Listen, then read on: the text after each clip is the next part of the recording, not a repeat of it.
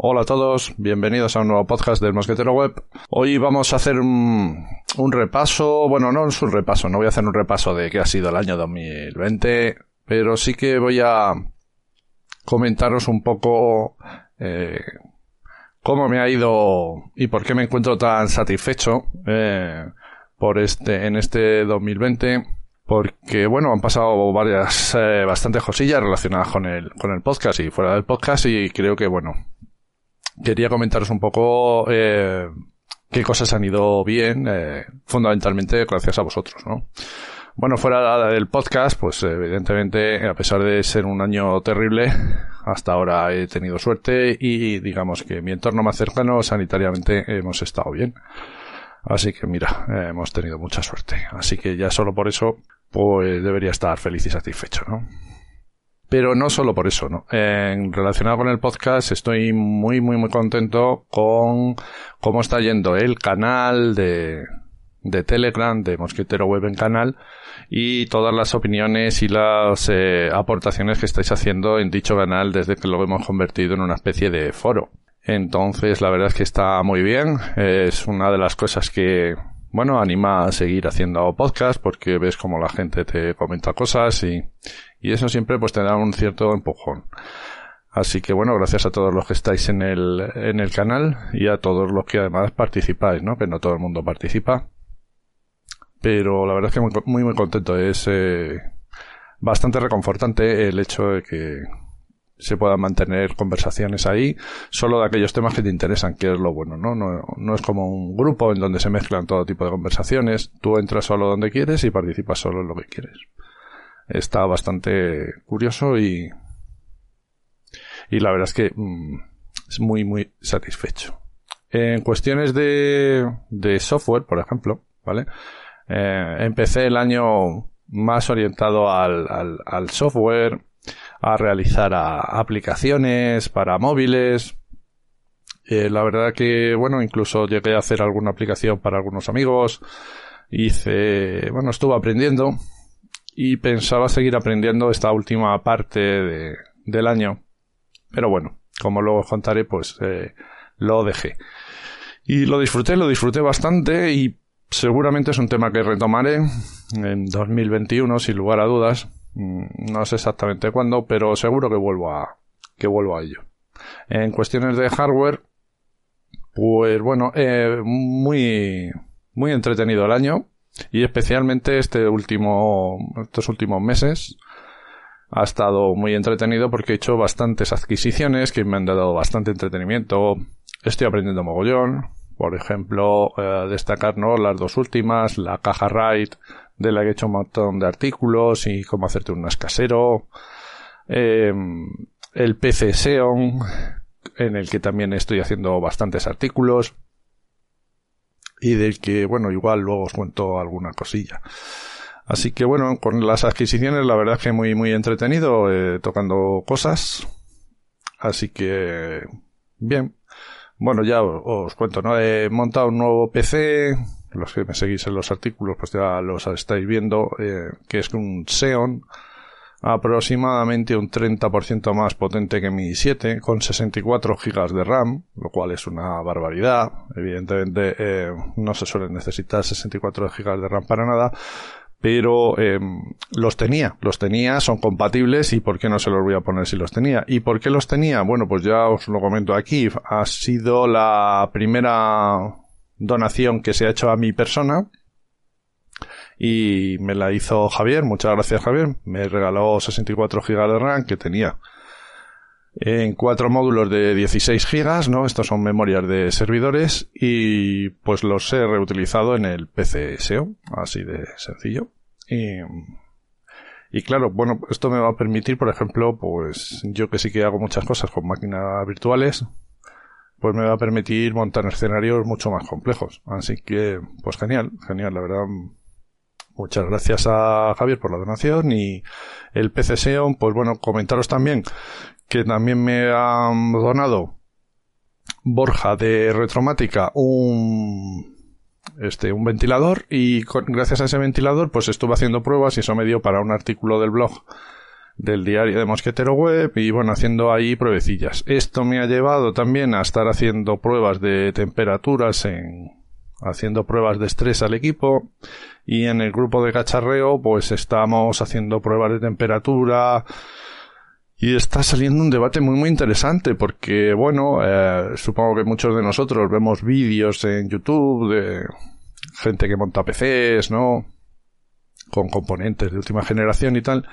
Y entonces pues queda la un poco la sensación de que hay, aunque pongas una refrigeración líquida, solo va a mejorar unos pocos grados, que tal, eh, que bueno, que siempre hay poca diferencia de temperaturas porque mejores un poco el, el equipo. Y en realidad, bueno, nosotros parece ser que lo que estamos descubriendo es que hay mm, diferencias muy grandes. Por ejemplo, a mí el PC, por el mero hecho de cerrar la caja, eh, me sube entre 3 y 5 grados, ¿vale? Así que le tengo abierto el, um, no sé, por ejemplo, Poly, Mazinger Astur, eh, tiene refrigeración líquida y el PC eh, a máxima potencia no le pasa de 40 grados, lo cual la verdad es que es súper sorprendente.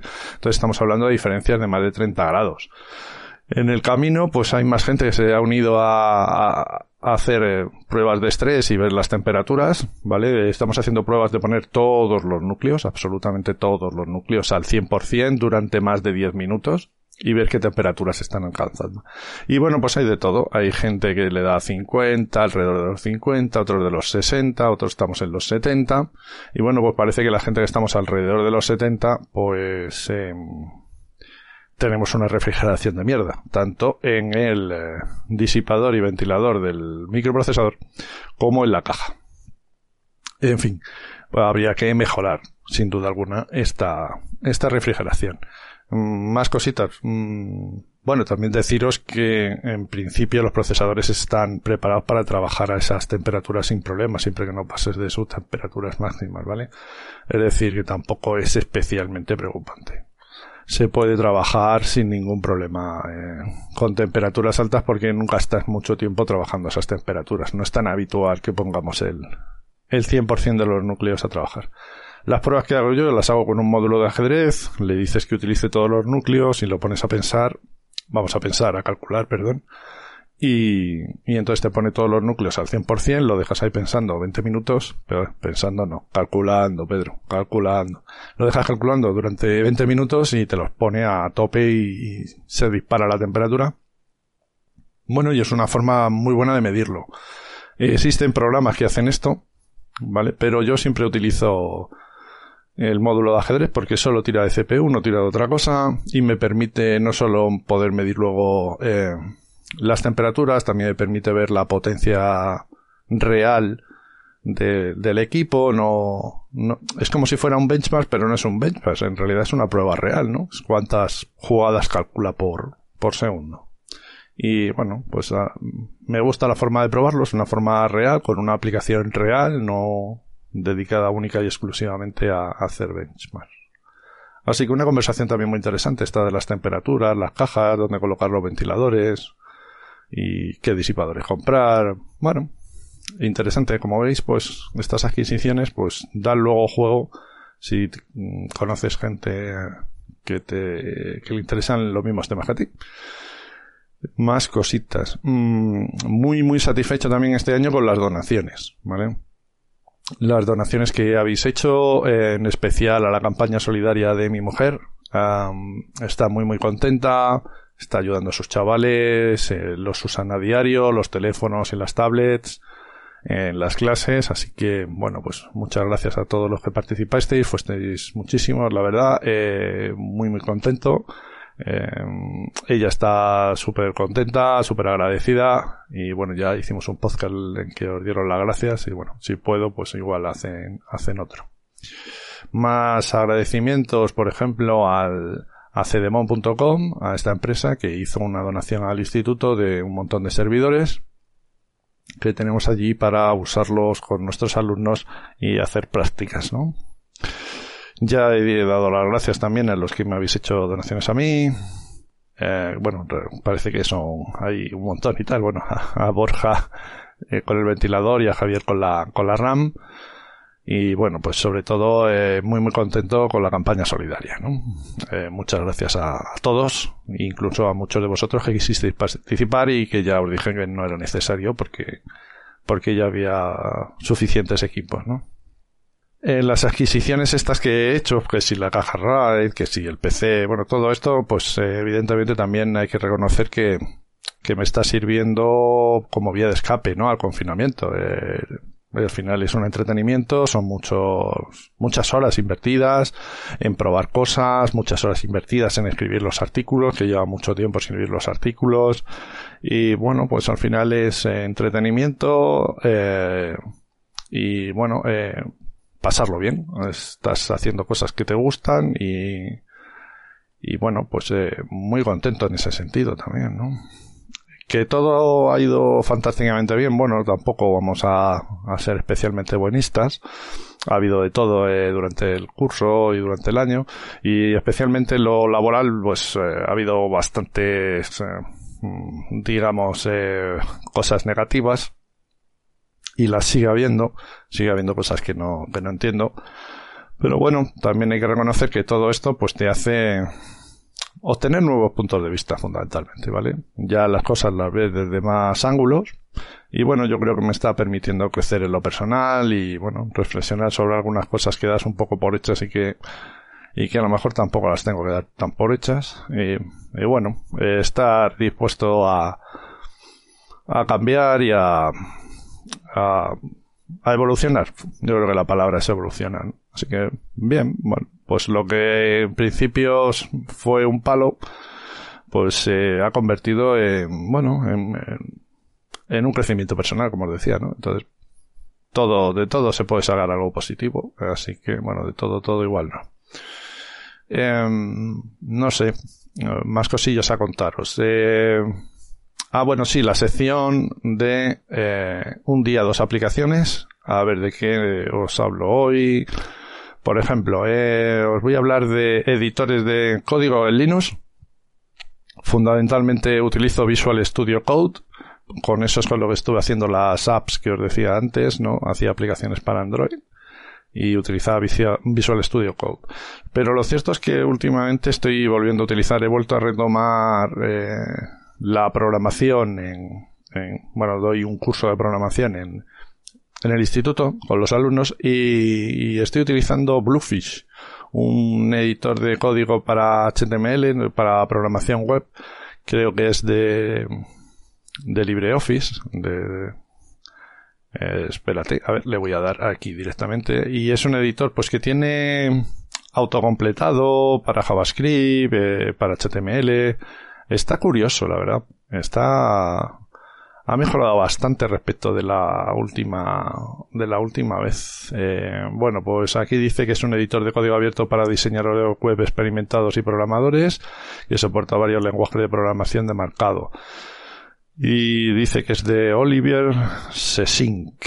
Eh, igual no tiene nada que ver con LibreOffice, si me he equivocado yo. Aunque solía estar en, en la web de LibreOffice, creo recordar. No, bueno, pues nada, Bluefish, pescadito azul. ¿Vale? Y bueno, es tan sencillo y tan ligero que para hacer las prácticas que hago con los alumnos, pues es más que suficiente, ¿no?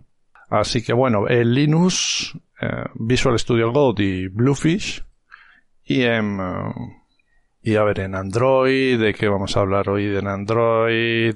Bueno, eh, voy a hablaros de Gmail, ¿no? Bueno, no voy a descubrir nada. Gmail, la aplicación que utilizo de gestión de correo. Todas mis cuentas están gestionadas con la aplicación de, de Gmail, así que eh, para mí una aplicación que a mí me funciona suficientemente bien, no necesito más. Así que en Android Gmail, con los últimos cambios además ha mejorado bastante. Y en Linux, eh, Visual Studio Code y Bluefish. Vamos a ver, más cositas que os quería contar en este podcast ya para acabar, que si no se va a hacer un pelín largo. El... Uh... Ah, sí, el efecto del NAS. Bueno, ya sabéis que he hecho varios artículos hablando del NAS casero. También he hecho varios artículos hablando del NAS de Western Digital. Y estoy pensando que igual el NAS casero va a sustituir al NAS de Western Digital. ¿Por qué? ¿Te va, ¿Me va mal el, el de Western Digital? No no, pero, pero me va mejor el, NAS casero. Me ofrece más versatilidad, más flexibilidad, le, puedo eh, instalar lo que me dé la gana. Eh, tengo más opciones. En el fondo tengo más opciones. Ya sabéis que yo recomiendo los eh, NAS de Western Digital para backups, si lo que vas a hacer prácticamente solo es backups. O si vas a instalar un servidor Plex, pues también tiene servidor Plex. Serían sus dos únicas grandes, grandes usos. Pero si lo que quieres es trastear un poco más, pues oye, es muy probable que el 2021 me traiga un cambio de NAS. Lo que voy a hacer es simplemente sacarle los discos a Western Digital, meterlos en la caja RAID y, y ya está. Y, para adelante, y tira para adelante y ya Tampoco mucho más. Tendré que cambiar el sistema que tengo de backups que apunta al, al NAS de Western Digital y lo tendré que cambiar para que apunte a, a la caja con el mini PC y poco más. Por cierto, no hagáis caso de la gente maldiciente que va comentando por ahí que es culpa mía que se compren un mini PC. ¿eh? Hay gente malvada y me echan a mí la culpa de que se compran eh, dispositivos fantásticos como los mini PCs y que dicen que por culpa mía ah, se gastan el dinero. Eh, nada más lejos de la realidad, dada mi inmensa inocencia y eh, bondad eh, y honestidad contrastada. Así que no hagáis caso a ese tipo de gente. Bueno, ya veremos si hay cambio de NAS o no. Y por último, para que veáis que... perdón. Para que veáis que no todas las compras salen bien, me he comprado un cepillo de dientes de aparentemente de Xiaomi. Ya sabéis que le ponen todo la marca Xiaomi, aunque luego no es de Xiaomi ni nada. Eh, vale en torno a los 10 euros. Mm, tiene un aspecto, la verdad que fantástico. Está muy bien. Eh, tiene dos velocidades. Tiene carga por USB. Seguramente tiene batería de litio bueno, la verdad es que el, aparato mm, tiene base de carga, está muy, muy, muy curioso. Pero lo importante que es, cómo lava los dientes. Y aquí es un truño, truño, truño, truño. Entre otras muchas cosas porque lo que es el cepillo eh, es un bastante malo. Eh, y vibra de una manera muy extraña y si estás acostumbrado a cepillos eh, de estos, eh, yo que sé, redondos y tal, no merece vale, en absoluto la pena, ¿vale? No merece en absoluto la pena. De hecho, te puedes ir al Mercadona y te compras el del Mercadona o el de Oral B también por 10 euros o por menos de 10 euros y, y limpian bastante mejor la, la boca.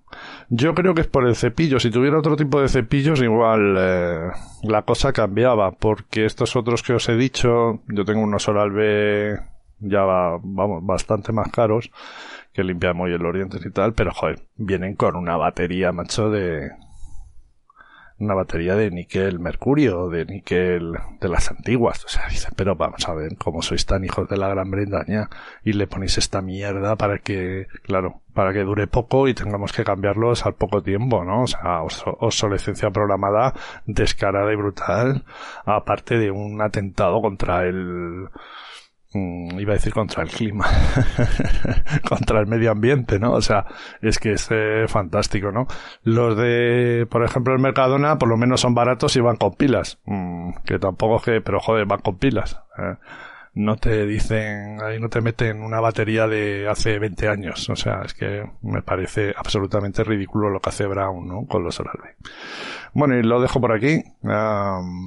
Espero que paséis buenas eh, fiestas en la medida de lo posible y que mucha fuerza, mucho ánimo, mucha salud y que, que os toque la lotería y la podáis disfrutar. Así que me despido. Chao, chao.